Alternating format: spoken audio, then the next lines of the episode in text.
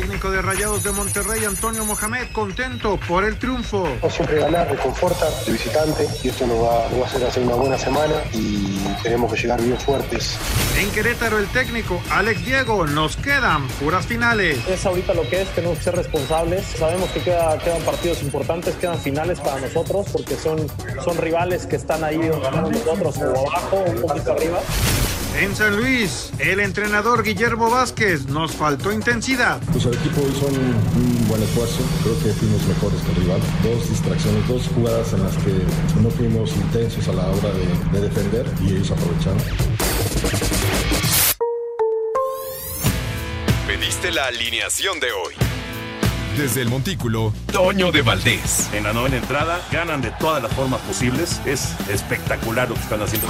De centro delantero, Anselmo Alonso. Eso me llena de ilusión. A mí me encanta mi fútbol, me encanta ver los partidos.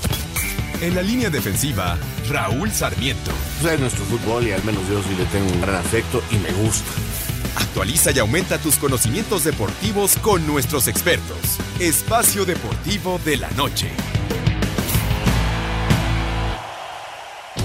Estos son los encabezados en las páginas de internet. Cancha.com, León contra Pumas de poder a poder. Dos fieras apuestan hoy sus invictos en el cierre de la jornada 11. Record.com.mx, la máquina en la cima de la general, cocientes y hasta goleo individual. El club de la Noria y Cabecita Rodríguez han tenido números impresionantes en el año. TUDN.mx, Tata Martino entrenó con los convocados a la selección mexicana. Ya solo faltan los jugadores de Pumas y León en la convocatoria de la selección mexicana. Esto.com.mx, Monday Night de estreno para los Raiders. La mudanza de los Raiders a Las Vegas trajo consigo uno de los estadios más espectaculares a nivel mundial. Hoy se estrenará en el duelo del Monday Night ante los Rams.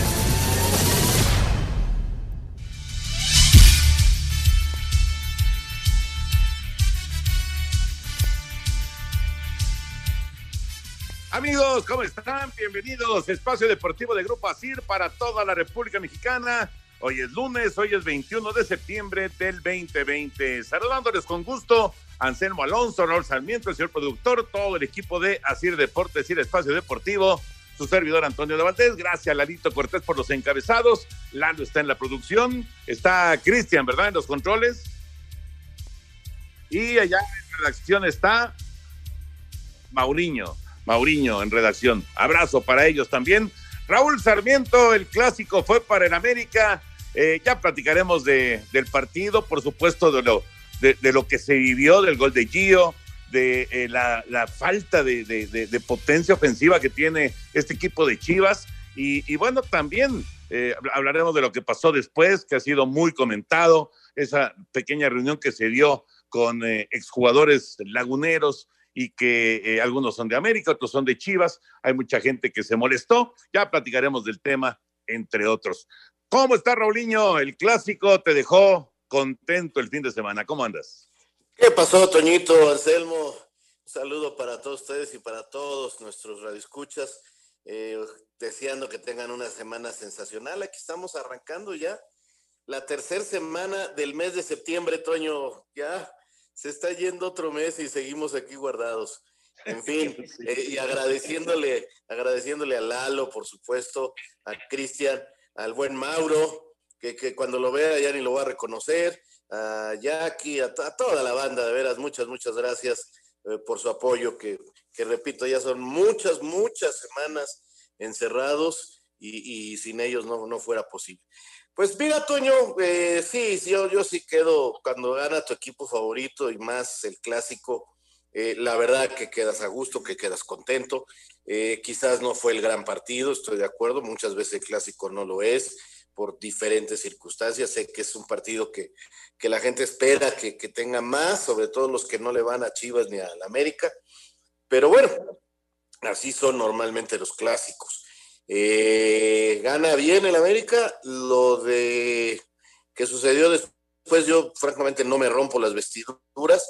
Creo que les faltó un poco de tacto a los que estuvieron en ese problemilla, pero ya lo comentaremos.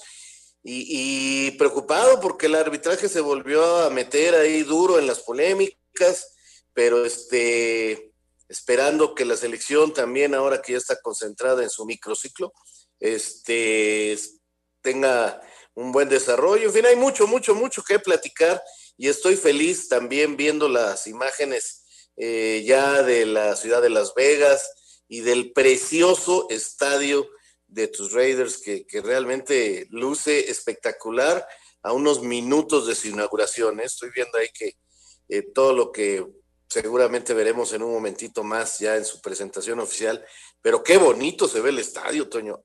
Ahora entiendo por qué gastaron 1.800 millones, tú. Aunque el de carneros y cargadores salió en casi 5 mil millones, ¿eh? o sea que fue más del doble, pero sí está precioso, la verdad está espectacular, además me gusta, elegante, en negro, la verdad que se ve muy padre. Anselmín, Anselmo Alonso, qué placer saludarte como siempre. Anselmo, eh, no te tuvimos el viernes porque estabas en el juego de Necaxa. ¿Qué onda con tus rayos y qué te pareció la jornada del fútbol mexicano? ¿Cómo estás?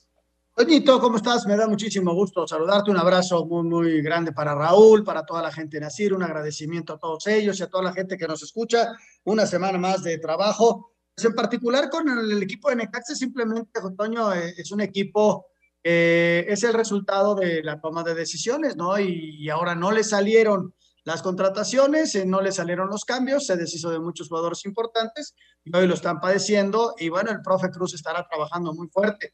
No hubo gol en la primera parte, tuvieron hasta tres ocasiones, Toño. Ian González mandó dos disparos muy cercanos y luego en un rebote, en un accidente de los que llegan a pasar en el juego, el pueblo tras el gol es mejor que, que Necax en la segunda parte y se lleva una justa victoria, ¿no? Así que Puebla trabajó el partido muy bien y ni modo, hay que seguir trabajando. Van el, vamos ahora contra el sábado contra los Pumas, Toño, imagínate, vienen a la capital, partido durísimo para el equipo de los Rayos. Y en general, pues, lo que pone en el candelero el América, ¿no? Ahí está, este, a pesar de los apesares, lo que quieran, les digan, América está en los primeros lugares. Hoy hay un buen partido, al rato el León contra Pumas se me antoja muchísimo, llama mucho la atención, ya lo platicaremos, el Cruz Azul, ¿no? Que que gana y gana tres goles por dos de visitante y ahí va también en los primeros lugares. Pero pues desde luego el clásico que ya explicaba Raúl, creo que se llevó los reflectores. Ya platicaremos de todo esto. Eh, por cierto, van siete partidos en la jornada. Hoy es el octavo y el de Cholos en contra de, Juárez que se movió para el 30 de septiembre. Pero van siete partidos en la jornada, cinco victorias de visitantes. Cinco. O sea, es realmente increíble lo, que, lo que pasa en el fútbol mexicano. En pocos fútboles ocurre esto, eh, que de repente el, visitante eh, tiene jornadas con un dominio así, así de marcado. Y sí, es, es realmente increíble, ¿no? ¿Sabes qué, Toño? ¿Sabes qué está influyendo mucho?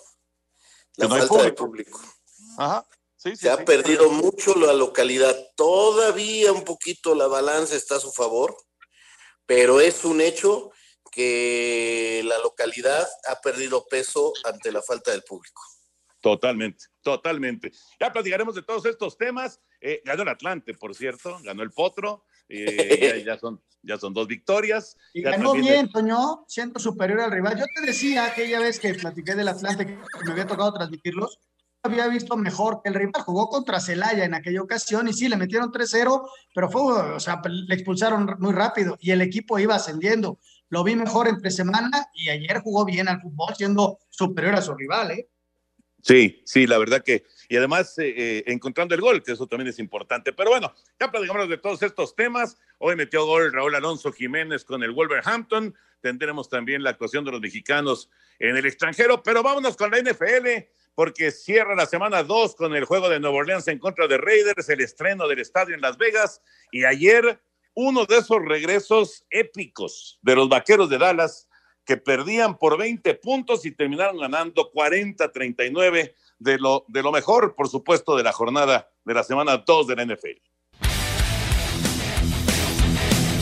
Semana 2 de la NFL. Chicago vence a Nueva York 17 a 13. Dallas vino de atrás y le ganó a Atlanta 40 a 39. Green Bay apaleó a Detroit 42 a 21. Indianapolis derrotó a Minnesota 28 a 11. Buffalo se impuso a Miami 31 a 28. San Francisco dio cuenta de los Jets 31 a 13. Los Carneros de Los Ángeles superan a Filadelfia 37 a 19. Pittsburgh le pegó a Denver 26 a 21. Tampa Bay victimó a Carolina 31 a 17. Tennessee venció a Jacksonville 33 a 30. Arizona Le ganó a Washington 30 a 15. Baltimore apaleó a Houston 33 a 16. En tiempo extra, Kansas City derrotó a los cargadores de Los Ángeles 23 a 20 y Seattle superó a Nueva Inglaterra 35 a 30. Este lunes en el cierre de la semana 2, los Raiders inauguran su estadio en Las Vegas frente a Nueva Orleans. Para Sir Deportes, Memo García. Solamente, gracias Benito, solamente un dato para entender eh, esta, esta victoria, lo trascendente de la victoria de Dallas en contra de Atlanta el día de ayer. Eh, desde que se toma en cuenta la estadística de los balones entregados en 1933, se han presentado con el de ayer 441 partidos en los que un equipo logra anotar 39 puntos y no tiene un balón suelto o una intercepción, no entrega ni un balón. Hasta antes de ayer, el récord de esos equipos era 440 victorias, cero derrotas. Ayer Atlanta anotó 39 puntos, no entregó un solo balón y perdió el partido. Así que ahora el récord es 440 victorias y una derrota. De verdad increíble lo que hicieron los vaqueros de Dallas el día de ayer. Ahorita lo platicamos con Raulito, con Anselmo y también, por supuesto, la NBA. Escuchamos la información de la gran victoria de los Lakers con el eh, triple de Anthony Davis después de una pausa. Espacio Deportivo. Un tuit deportivo. Arroba EP Deportes. El escalador de origen Sherpa Ang Rita, el guía de montaña conocido por escalar el monte Everest sin oxígeno adicional, un récord de 10 veces, ha fallecido a los 72 años, ha confirmado este lunes la Asociación de Montañismo de Nepal.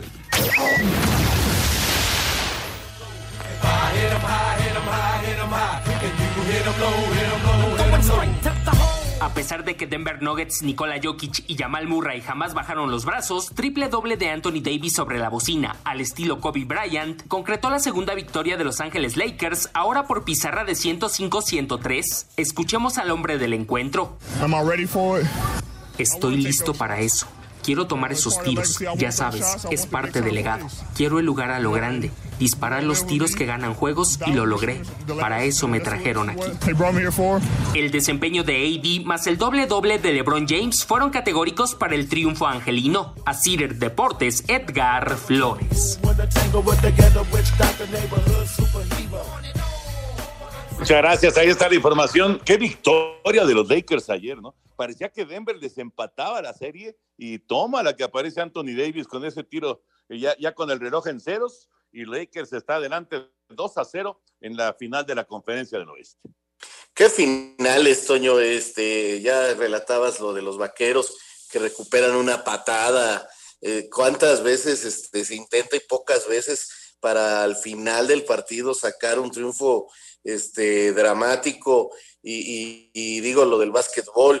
Y si pues vamos al domingo por la noche, la manera en que se queda a una yarda en la última jugada eh, Patriotas, pues más dramático imposible. Eh, eh, la manera en que Denver empieza a ponerle el partido difícil a, los acereros, yo creo que fue un domingo este, especialmente dramático en el deporte de los Estados Unidos, excepto por mis calls, que voy a ir de presumido, que ganamos tranquilamente a los vikingos de Minnesota.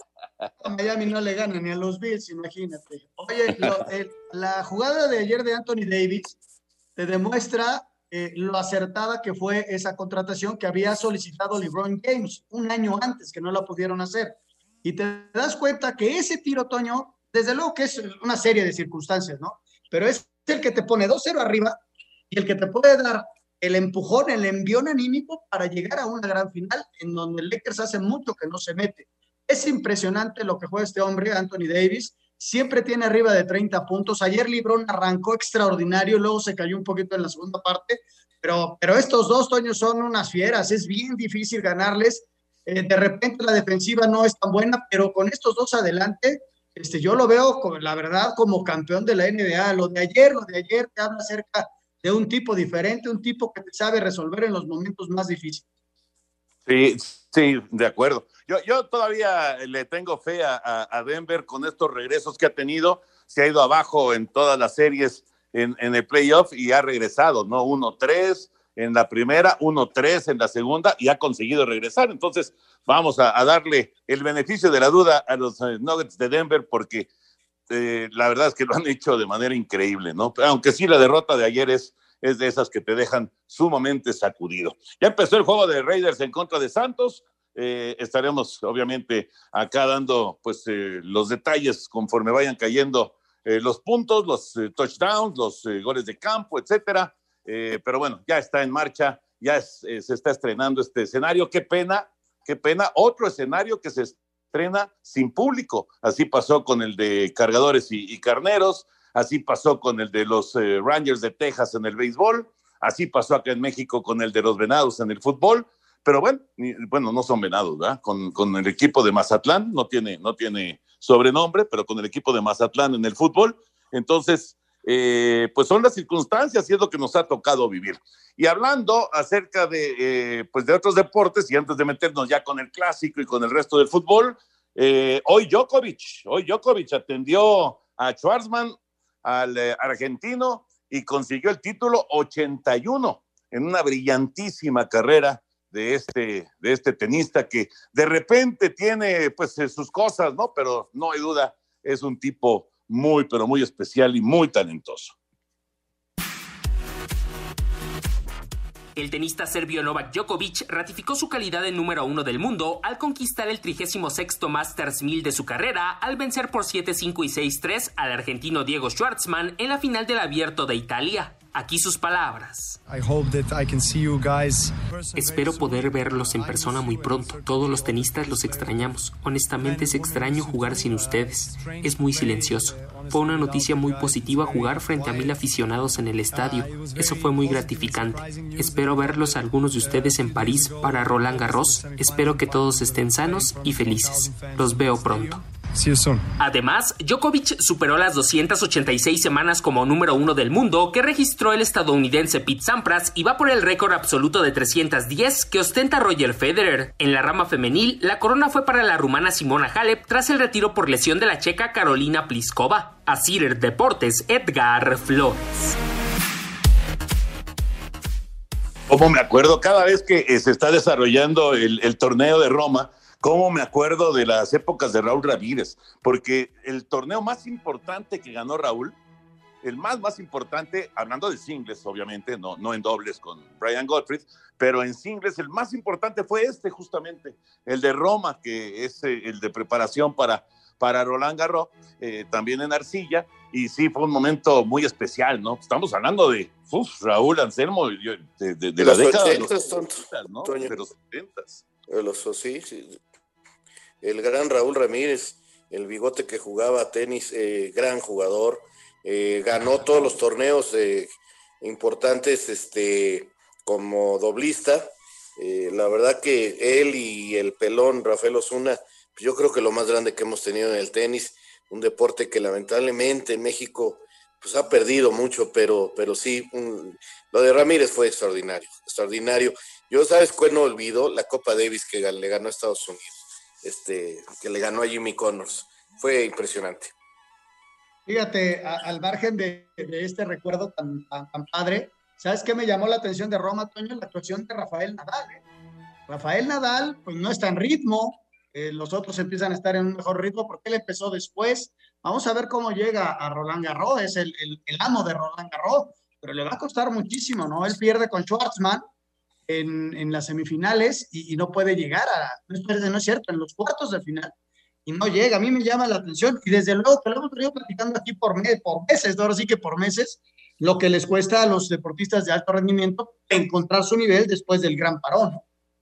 Sí, vamos a ver, va a ser una incógnita, tiene razón, va a ser una incógnita lo que, lo que puede hacer Nadal en, Roland Garros, que está ya a, nada de, de, comenzar, ya para, para finales de este mes de septiembre llega el torneo de Roland Garros. Bueno, dejamos ya temas de otros deportes. Vámonos con el América Chivas. Eh, reacciones y platicamos todo lo que se vivió en el clásico de clásicos del fútbol mexicano. Con gol de Giovanni Dos Santos, América se llevó el clásico nacional tras vencer 1 por 0 a las Chivas. El técnico Miguel Herrera destacó la importancia del triunfo de cara a los otros dos clásicos que tienen en la agenda. Está el equipo contento, está tranquilo, sabemos que vamos paso a paso. Es el primero de tres, ya dimos el primer paso, es un paso importante porque sumamos una buena cantidad de puntos que nos acercará a estar más próximos a, a la calificación. Aunque todavía no elevan el volumen de juego como quisiera, Miguel destacó que estos partidos tienen que ganarse hasta jugando feo. Tuvimos mejor manejo de pelota, pero bueno, nosotros sabemos perfectamente bien que los clásicos son de orgullo y hay que ganarlos. Después verás y, analizarás las formas, pero hay que ganarlos. Para Sir Deportes, Axel Tomás. Luego de perder 1 por 0 el clásico, el técnico de Chivas, Víctor Manuel Bucetich, catalogó de injusto el resultado. Pues Creo que el partido, en mi forma de ver, más cargado hacia nosotros, en sentido más dominio. La mayoría de los movimientos que realizó el equipo América pues fue para cerrar los espacios más en aspecto defensivo. Buce criticó el arbitraje luego de que no se revisara un posible penal de Jorge Sánchez sobre Uriel Antuna en el primer tiempo. Una jugada de Antuna, parece que había una posibilidad de un penal, que no quiso marcarla, ni siquiera se acercaron a verla en el bar. Que diría que a lo mejor que la gente que está en el bar tuviera más concentración y mayor criterio para poder tomar decisiones más correctas. Para Sir Deportes, Axel Tomán. Gracias a nuestros compañeros. Ahí están las reacciones, lo que se comentó después del partido. Raúl Anselmo, ¿qué les pareció el clásico en términos generales? Primero que nada, el señor Quirarte me debe unos tacos, porque le gané en una apuesta que hizo en este programa. De entrada, de entrada. Por supuesto, o sea, vamos, vamos cobrando lo que nos deben este, los amigos del Guadalajara. Eh, en el aspecto futbolístico, yo creo que gana bien el América. Miguel Herrera se da cuenta de cuál es la principal problemática del América, que es la defensiva, sabe que tiene gol, sabe que tiene punch, y entonces corrige atrás, eh, a pesar de que jugó 45 minutos con un novato, eh, prácticamente logró cerrar eh, los caminos de un equipo que le cuesta mucho trabajo como es Guadalajara la ofensiva y con ello sacar un triunfo. Eh, yo eh, así, de escueto, de sencillo, lo veo por el lado futbolístico, creo que lo ganó bien el América. Creo que destacaría algunas cosas. Eh, El golazo de Gio, creo que hay que destacarlo, que es la verdad, aparece en el clásico, hace un, un verdadero golazo. Eh, un equilibrio de fuerza después del gol, este, los dos equipos estuvieron ahí. Macías tiene una que deja escapar, este, que lo muy bien Memo. La actuación de Memo también es destacable en un par de jugadas. Y luego las dos que, que se reclaman una por lado, ¿no? Yo creo que en la de Antuna, a mi juicio, no hay penal. Yo creo que estuvo bien el árbitro. Yo creo que de esas jugadas grises que dice Lalo Bricio y que el árbitro ve y que no tiene la necesidad de ir al bar. Pero la gente que se siente ofendida, pues dice, es que no la revisaron. No, sí la revisaron. Y, y si hubiera habido un error manifiesto del árbitro, se lo hubieran dicho, pero él la califica. Eso es lo que le han- les han pedido. Y luego creo que al América le quitan un gol legítimo, Toño. El gol de Córdoba tenía que haber contado, indudablemente. Ahora, eh, hablando acerca de, de- de esto que, que, vamos, es, es tan, eh, yo creo que desesperante para la gente de Chivas, ¿no? No, no, no, no, no son capaces de, de generar muchas oportunidades y JJ Macías no está fino. Esa es la, esa es la realidad. Cuando tiene una eh, que se le presenta al arranque del partido, además, no la puede concretar. Y, y cuando tu goleador no está fino, estás en dificultades, ¿no? Y creo que eso es parte de lo que está viviendo, de esta complicación, de esta problemática que está viviendo Chivas en el, en el torneo. Por supuesto que hay futbolistas de calidad. Eh, a mí me llama mucho la atención, yo escucho programas y, este, y, y- y veo comentarios y demás de que estos jugadores que llegaron a Guadalajara no están para vestir la playera de Chivas. ¿Es, es tan radical como eso, Raúl Anselmo? ¿O, o- o- o hay que darles tiempo? Porque a final de cuentas está eh, eh, este proceso, digamos, que se interrumpe por la pandemia, eh, se para el torneo. Este es el primer torneo, digamos, completo que van a tener todos en el grupo de Chivas. O de plano no sirven estos jugadores para Chivas. Eh, mira, primero que nada, quiero decir que son jugadores con muy buenas condiciones. Eh, eso está claro. Eh, el caso específico de Macías le está pesando la presión que hay sobre él. Un muchacho que eh, muestra que ya se hablaba de Europa y no sé qué tantas cosas, que venía de un gran torneo y, por supuesto que merecía todo lo que se dijo, pero eh, jugar con un equipo como Chivas, jugar en los grandes no es fácil. ¿Cuántas historias sabemos de grandes jugadores que llegaron a equipos importantes y no pudieron lucir como lo habían hecho y cuando salen de esos equipos vuelven a tener un buen nivel? Simple y sencillamente porque no son jugadores que sean eh, muy adaptados a la presión. Y me parece que la presión a la que está ahorita expuesto Macías le está, le está pesando mucho. Eh, hay otros que definitivamente no han entendido lo que es estar en esta clase de equipos. Y te repito, te pongo el ejemplo de América, de Cruz Azul, eh, de, que han pasado infinidad de jugadores que se pensaban que iban a triunfar en, estos equipos y no pudieron. Y dicen, no, es que los, los grandes acaban con las estrellas. Comunícate con Toño, con Raúl y con Anselmo a través de nuestras redes sociales. En Twitter, arroba e-deportivo y en Facebook, Espacio Deportivo. Esperamos tus comentarios. Espacio Deportivo. Un tuit deportivo. Arroba la afición. El delantero portugués Cristiano Ronaldo le obsequió a su pareja un anillo valuado aproximadamente en 700 mil euros. Señor productor, este año nos hemos visto obligados a postergar que si bodas, que si cumpleaños, aniversarios, Día de la Madre, Día del Padre, Día del Perro. ¿No sería justo por fin poder celebrar algo? Porque yo creo que ya usted tiene una muy buena noticia. Exactamente, Toño, una muy buena noticia que nos dan nuestros amigos de Kia con esta promoción de Kia Sorprendiembre, porque este mes de septiembre bueno, pues es sorprendente, es el más sorprendente del año en el que Kia trae excelentes razones para estrenar el auto. Desde el primero hasta el 30 de septiembre, o sea, ya quedan muy pocos días. Hay que aprovechar para poder hacer una prueba de manejo. Yo les recomiendo que prueben el Río, también pueden probar el Forte de Kia. Son automóviles bellísimos, tienen una gran calidad, una garantía muy larga para que usted pueda tener la tranquilidad de tener un automóvil bien durante muchos años. Es el momento, Toño, de visitar a su distribuidor Kia. Y atención, porque esto es solo el principio, así que hay que permanecer muy atento sobre las sorpresas que se vienen. Además, puedes estrenar sin salir de casa. Kia te da la posibilidad de apartar tu auto a través del sitio apartatukia.com para que cómodamente consultes versiones participantes y elijas tu modelo favorito. Fíjate, estoy entrando aquí precisamente a esta página apartatukia.com y aquí viene toda la información de cada uno de los automóviles. Te dan incluso, por ejemplo, esta que tiene Sorento, que tiene la tasa muy importante de 5.5%, realmente es una tasa preferencial, 0% de comisión por apertura, así que bueno, pues es el momento de entrar a apartatukia.com y ver el automóvil de tus sueños. Es el momento, Toño, porque se acaba septiembre y esto es únicamente hasta el 30 de septiembre. ¡Sorprendiembre! Kia, the power to surprise. Muy bien, señor productor. Muy bien, muy bien. Eh, entonces, eh, te, quedó pendiente tu comentario, Anselmín. Nada más les digo que eh, ya consiguió un gol de campo Nuevo Orleans, gana 3-0. Ya detuvieron a los Raiders, va a regresar a la ofensiva Nuevo Orleans 3 0, primer cuarto en esta conclusión de la semana 2 de la NFL. Quedó pendiente tu comentario, Anselmo.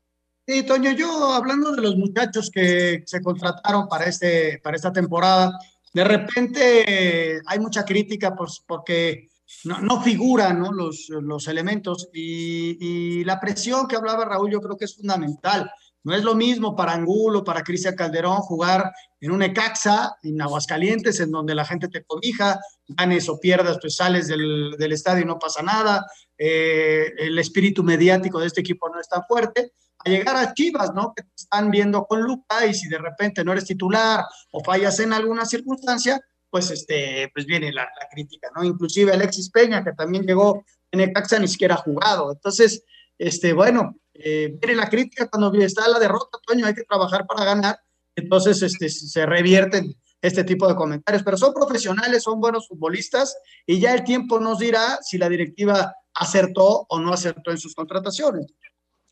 Interesante, ¿no? Interesante situación y, y sí, con mucha presión, sin duda. Guadalajara tiene mucha presión. Ahora bien, y último tema, ya para irnos al asunto de, Cruz Azul y el famoso penal que tiró eh, Cabecita. Eh, lo que pasó, Raúl Anselmo, lo que pasó al final del partido, esa, esa reunión que se da, que digo, los que, los que pues, hemos ido al estadio muchas veces, pues esta reunión se da muchísimo. Claro, este es el clásico y, la gente de Chivas pues está enojada porque, porque perdieron el clásico y demás y, de repente se vio en la imagen a Oribe, a eh, Antuna platicando con, eh, con, Jorge Sánchez y con, eh, con Escobosa, con gente con la que pues, se, conocieron y estuvieron ahí juntos en, en Torreón, ¿no? esto está mal, Raúl Anselmo, esto está mal, se ha sobredimensionado, ¿Qué, les pareció esto, esto del final? Mira, yo creo que yo no me rompo las vestiduras por esto, Toño. Este, creo que les faltó tacto a los jugadores. Eh, mi experiencia, como bien dices, eh, hemos vivido muchos clásicos y hemos estado en la cancha en muchos partidos. Eh, los tiempos han cambiado y por supuesto que yo me gustaría que entendieran los jugadores un poquito al público. Y me parece que la falta de presencia de público en el estadio facilitó este tipo de cosas. ¿Por qué? Pues porque no hay gritos, no hay insultos, no hay nada de que te quieran meter rápido al vestidor. Y se quedaron ahí platicando y bromeando. Sí creo que les faltó tacto. Este, entiendo perfectamente que cuando terminas un partido, eh, saludas, eh, abrazas a tus compañeros y si quieres platicar, pues les dices, ahorita nos vemos ahí abajo, no hay bronca, ¿no? Este, pero al verlos sonreír, al verlos bromear, este, pues te queda de que no sintieron la derrota, de que les importa poco el, partido y eso duele mucho al aficionado. Y, y, los medios podemos aprovechar para hacer una verdadera novela de todo esto. Entonces, eh, creo que les faltó ese tacto, les faltó entender los tiempos que se vive ahora y, está provocando este dramón. Eh, yo te puedo decir que hace muchos años en el América sí se prohibió cambiar camisetas, pero aún así hubo jugadores que las cambiaron y, encontraban la manera de hacerlo, porque no faltaba un familiar, no faltaba un amigo que, les pidiera que les consideraran una playera de las Chivas. Y entonces mandaban a los eh, utileros a ver a fulano, a Mengano, oye, con el que te llevabas bien de las chivas, con el que eras compañero de selección y, mandabas tu playera y te mandaban la otra y todo se hacía por debajo del agua. Entonces, este, eh, creo que yo no, te repito, no me rompo las vestiduras, eh, creo que les faltó tacto para hacer este tipo de reuniones ahí mismo en la portería eh, y, y, yo no lo dramatizaría tanto pero sí les pediría, sobre todo a los jugadores de Chivas, que fueron los que perdieron, pues un poquito más de este acercamiento a, sus aficionados, ¿no? Porque el aficionado lo siente, lo siente y lo siente mucho, Toño, y por eso las reacciones.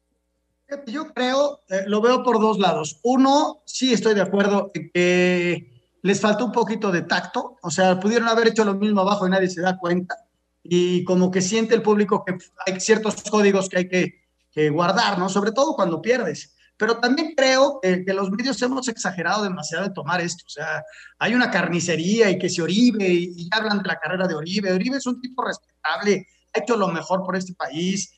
Ay, es que ya se tenía que haber retirado, mira, por eso está. Ah, yo creo que los medios lo hemos hecho demasiado grande para, porque es un tema. Nadie habla de fútbol, Toño, hablan de esto, porque quizá el partido no fue tan bueno y entonces ya se escudan y, a tirarle con todo a Uribe y a los medios que se quedaron. Sí, faltaron a cierto código, pero tampoco hay que exagerar y yo creo que los medios, redes sociales y programas han hecho un batidero de esto demasiado, demasiado exagerado. Me, me quedo pensando, porque los dos coinciden en que faltó tacto. Yo creo que cuando lo hicieron, tanto los de América como los de Chivas, entiendo que los de Chivas pues, digamos que eran los que tenían que eh, estar más este, concentrados en eso o, evitar eso porque habían perdido. Pero bueno, eh, eh, no creo que ni siquiera les haya pasado por la cabeza que los estaban tomando. O sea, realmente me parece que es, algo que, ni, ni, lo pensaron, ni, ni, fue, fue una situación que se dio ahí en la cancha. Yo lo decía ayer en la jugada. Para mí, si yo fuera, si yo pierdo un partido de esos que, que calan, pues yo, yo me voy furioso y, y, y, no, no, no, no me detengo. Pero eh, eso no quiere decir que me parezca eh, una, una cuestión eh, de, falta de orgullo, de honor, de amor a la camiseta, el que se hayan quedado reunidos. Así lo veo yo. Me parece una exageración lo que se ha hecho, pero entiendo, entiendo que, pues de repente también hay, hay cosas que, que encuentras y que dices, mira, con esto vamos a vender, ¿no? Claro, y te digo, es eso, Toño. También, también se da la oportunidad. Y eso que dices, yo creo que ni lo pensaron ni se dieron cuenta, eh, porque no hay gente en el estadio. Eh, eh, no había reporteros, no había tanta gente, pues nadie nos está viendo. Y, y- y- y digo, yo particularmente, Raúl Sarmiento, cuando pierdo, este, ah, y no tiene que ser básico, ¿eh? Yo si pierdo, bueno, tú me conoces y por eso eh, lo acepto, pero no quiere decir que todas las personas tengan que ser como yo. Este, yo si pierdo, Toño, y tú me has visto perder, este, creo que hasta en las canicas, este, sí soy medio tonto para aceptar mis derrotas y me enojo muchísimo. Puta, yo hubiera salido corriendo del estadio y llegar aventando todo seguramente al vestidor, porque, porque yo soy, me, me duele mucho perder, no sé perder, y, y- y- seguramente no hubiera tenido yo la reacción. A lo mejor si está jugando mi hermano del otro lado o mi gran amigo, le doy un abrazo y le digo, luego te hablo, güey. Yo creo que no había una mala intención por parte de los futbolistas y repito, yo creo que se ha exagerado el tema, ¿no? Y simplemente hay que cuidar las formas y se acabó. Bueno, pues muy bien. Eh, vamos con el otro tema que de- de- del fin de semana, que la verdad está, Perdón, está Toño. muy interesante. Perdón, Toño, a ver, a ver si puedes ver en la tele. Ya, ya lo vi, ya lo vi.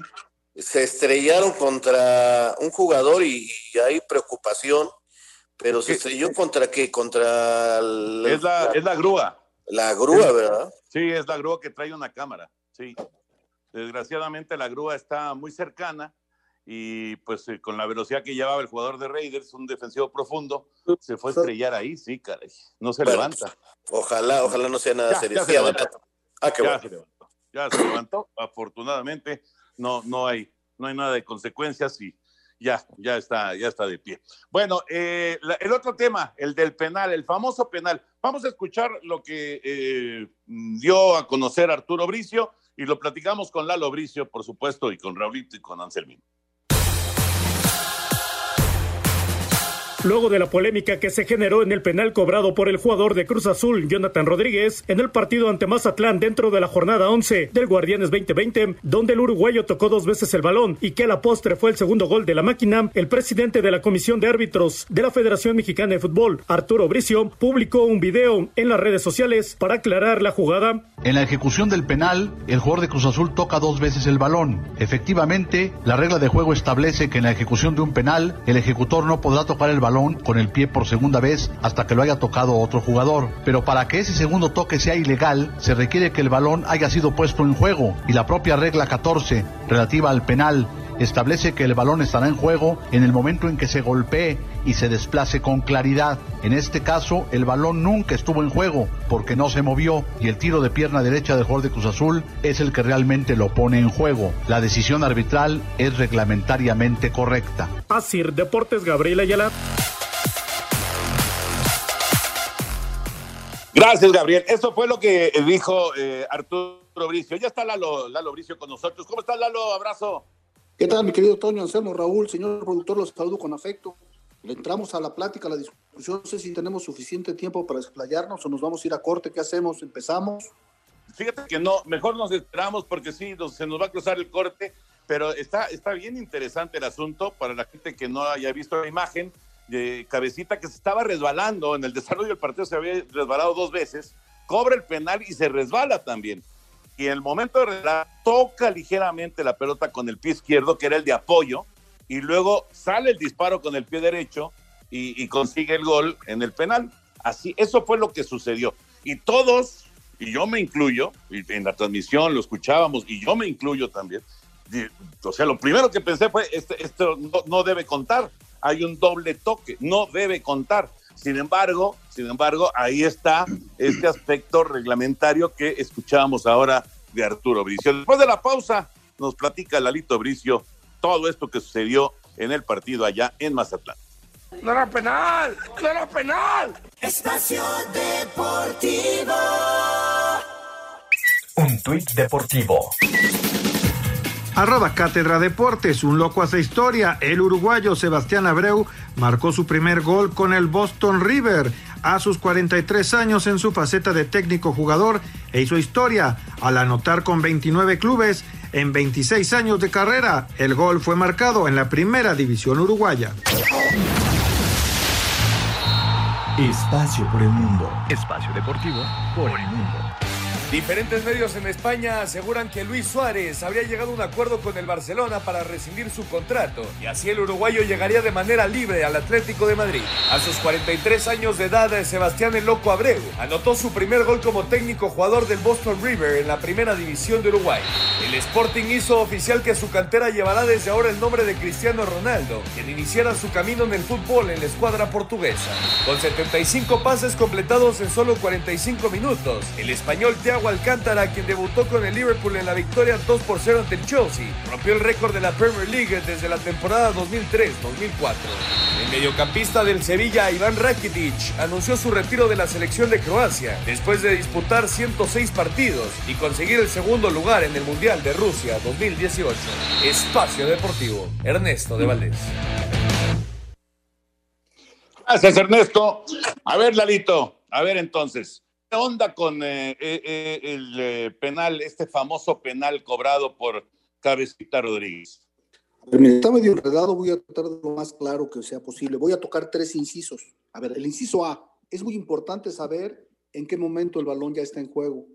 Por ejemplo, cuando el saque de hay que salir del área penal para estar en juego, yo podía ejecutar un saque de meta, así, no muy fuerte, y alcanzar el balón antes de que saliera del área y volverlo a tocar.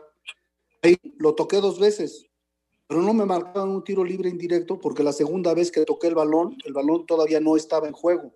¿sí? Esta es la importancia de saber cuándo se pueden sancionar tiros libres directos y tiros libres indirectos. Para sancionar un tiro libre directo o un indirecto, que es la sanción que se pide, el balón ya tiene que estar en juego cuando ocurre el segundo toque.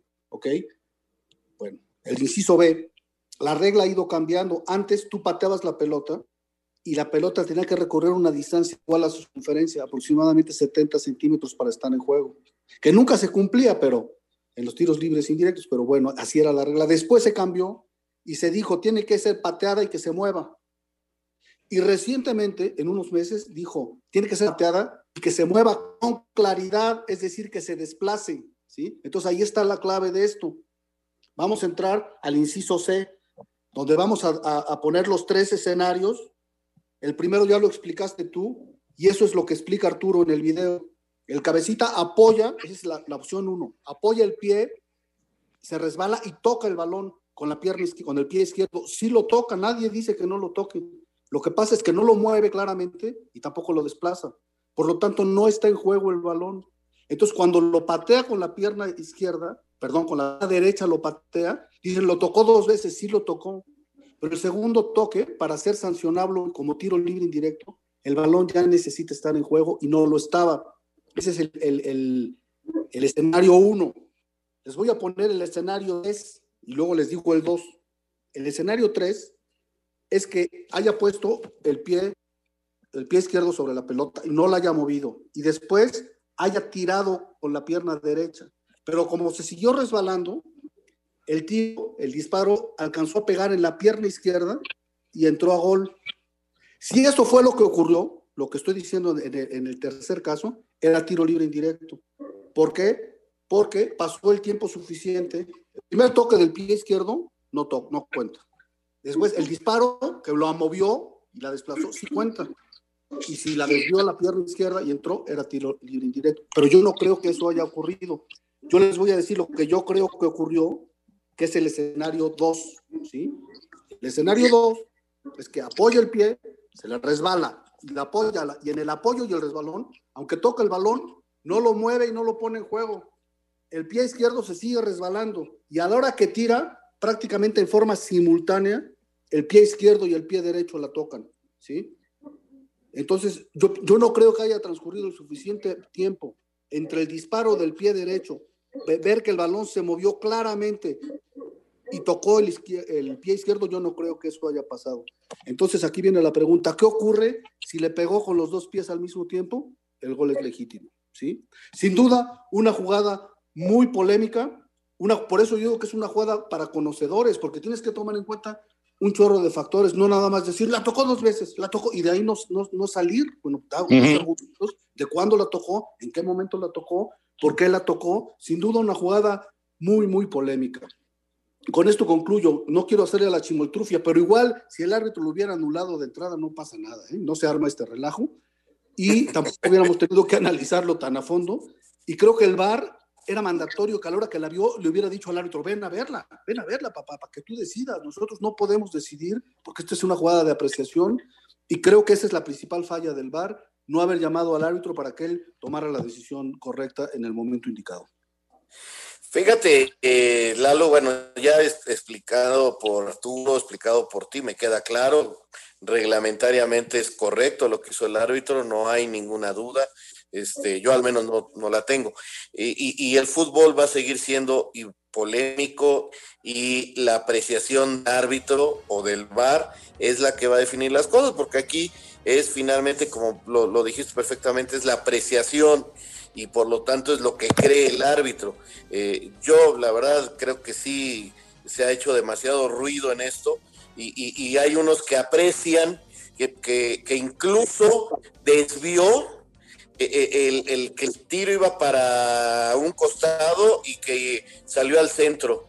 Y, pues, me llama mucho la atención hasta esa apreciación. Tu opinión es importante para nosotros en Espacio Deportivo. Llámanos al 5540-5393 o al 5540-3698 o mándanos un WhatsApp al 5565-27248. Espacio Deportivo.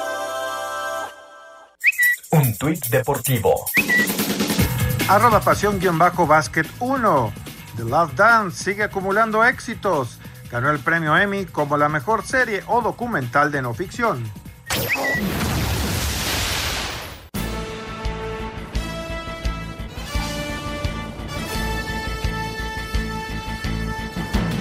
Galito, el, día de mañana le seguimos con el tema porque me parece que está bien interesante. Eh, no se trata ni de decir que, ni de defender a los árbitros, ni mucho menos al revés, al revés, es tratar de establecer lo que es correcto en, una determinación, ¿no? Y, como bien dijiste, ¿por qué los del VAR no llamaron al árbitro para que el árbitro fuera a verlo? Eso hubiera sido lo ideal, eso hubiera sido lo, que me parece hubiera eh, aclarado un poco más la situación, pero eh, mañana le seguimos, Lalo, ¿cómo ves? Perfecto, tenemos una cita mañana para discutir esto. Nada más rápidamente decir que en el clásico el penal de, sobre Antuna no se revisa porque bien lo explicó Anselmo, no es un error claro y obvio del árbitro. El, el árbitro está súper bien colocado, por eso no se revisó. Sí se revisa el gol que anularon a Córdoba, porque todos los goles se revisan. Esa es la razón por qué una sí se revisó y la otra no. Muy bien, amigos. Buenas noches. ¿Cómo he aprendido? aunque, aunque en el bar sí la checaron, que no, que no le hayan dicho al árbitro nada, eso ya es otra cosa. Pero en el árbitro, digo, en el bar sí checaron la, la, jugada también del posible penal. Exactamente, pero no lo llamaron porque no era, no era un error obvio y claro del árbitro. Exactamente. Exacto, exactamente. Lalito, mañana entonces le seguimos porque el tema está muy bueno. Me parece perfecto. Un abrazo de gol, cuídense mucho. Hasta luego. Gracias, Lalo Bricio. Vámonos con Heriberto Murrieta, Información Taurina. Amigos, espacio deportivo, el matador mexicano Ernesto Javier Calita, que es uno de los pocos que han tenido actividad como mexicano allá en Europa en lo que va del año, dará su primera alternativa el próximo domingo 27 de septiembre a Mario Sotos, allá en Castellar de Santiago, en España. Completará el cartel Fernando Tendero. Los toros serán de Virgen María en Castedomec. El torero manchego Mario Sotos nació el 28 de enero de 1992 en Hinojosa, en Castilla-La Mancha. Ha toreado como novillero con eh, otros mexicanos, como son José María Pastor y José María Hermosillo, dos toreros de Aguascalientes. La corrida se podrá ver en Castilla-La Mancha Televisión, lo cual puede dar una gran difusión al torero mexicano Ernesto Javier Calita, que el fin de semana tuvo una buena actuación con los toros de Miura en Almoguera, en Guadalajara, allá en España. Muchas gracias, buenas noches y hasta el próximo viernes en Espacio Deportivo. Muchas gracias, muchas gracias, Heriberto. Y bueno, amigos, la, así que la invitación para que puedan entrar a esta página de instabet.mx es una página de apuestas deportivas y casino en línea con la mejor variedad de deportes nacionales e internacionales. Está sensacional, Toño. Estoy viéndola aquí en la computadora y la verdad vale la pena. Es instabet.mx. Y además registrarse es muy fácil. Si utilizas el código promocional espacio, recibes 500 pesos para empezar a ganar de inmediato para que pruebes todo lo que te ofrece sin tener que esperar más, Anselmín. Sí, si eres Toño de los que siempre sabe cuál equipo va a ganar o quién va a remontar, entonces demuestra lo que sabes y gana en grande con la gran variedad de deportes disponibles, al igual que las mejores ligas a nivel mundial. Mi querido Jorge, es momento de instabet.mx.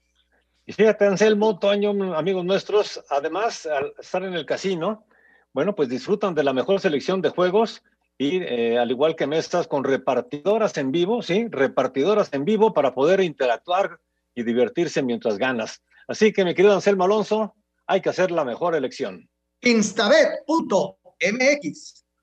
Es la elección correcta, así que Instabet. ¿Eh? Ya extrañaba hacer ya las, los cierres de las menciones. Oye, Raulito, rápidamente, eh, León y Pumas, ¿se acaba el invicto de Pumas? Yo creo que sigan el León, pero cuidado porque acabo de ver una foto de la cancha, está inundada. Cayó un aguacerazo en León y esto podría ser motivo que complicar el partido. Tienes toda la razón, tienes toda la razón. Eh, cayó una gran tormenta allá en León por la tarde, así que ojalá que la cancha esté en buenas condiciones, pero tienes toda la razón. Bueno, señor productor, pues eh, nos quedó poquito tiempo ya. Sí, rápidamente, Laurita de Querétaro nos dice saludos para todos, pasando lista. Ahorita los escucha a ustedes y más tarde veo a los Pumas contra el León. A ver qué tal le va a mis Pumas. Saludos, Laurita. Ezequiel Vargas de Colima, saludos Toño, Anselmo, Raúl, una pregunta. Cuando un jugador tira un penal y toca la bola dos veces y mete gol, ¿sí se vale la anotación? Pues es la discusión que tenemos, ya mañana la seguimos, eh, está muy complicado explicarlo así rápidamente ya con poco tiempo. Sí, ya es, prácticamente tenemos segundos. Gracias Alfredo Rodríguez, gracias también Gerardo Ortiz de León, Guanajuato, Mateo García, Juan Carlos eh, de San Luis Potosí, Ramón Castellanos, en fin, muchas llamadas más, pero Toño, se nos acaba el tiempo y ya tenemos prácticamente encima la guillotina. Gracias, Anselmo Alonso, gracias, Raúl Sarmiento. Hasta mañana, buenas noches. Hasta mañana. Gracias, Toño de Valdés, vámonos. Vámonos, ahí viene Eddie, así que ustedes quédense, por favor. ¡No era penal! ¡No era penal! Espacio Deportivo.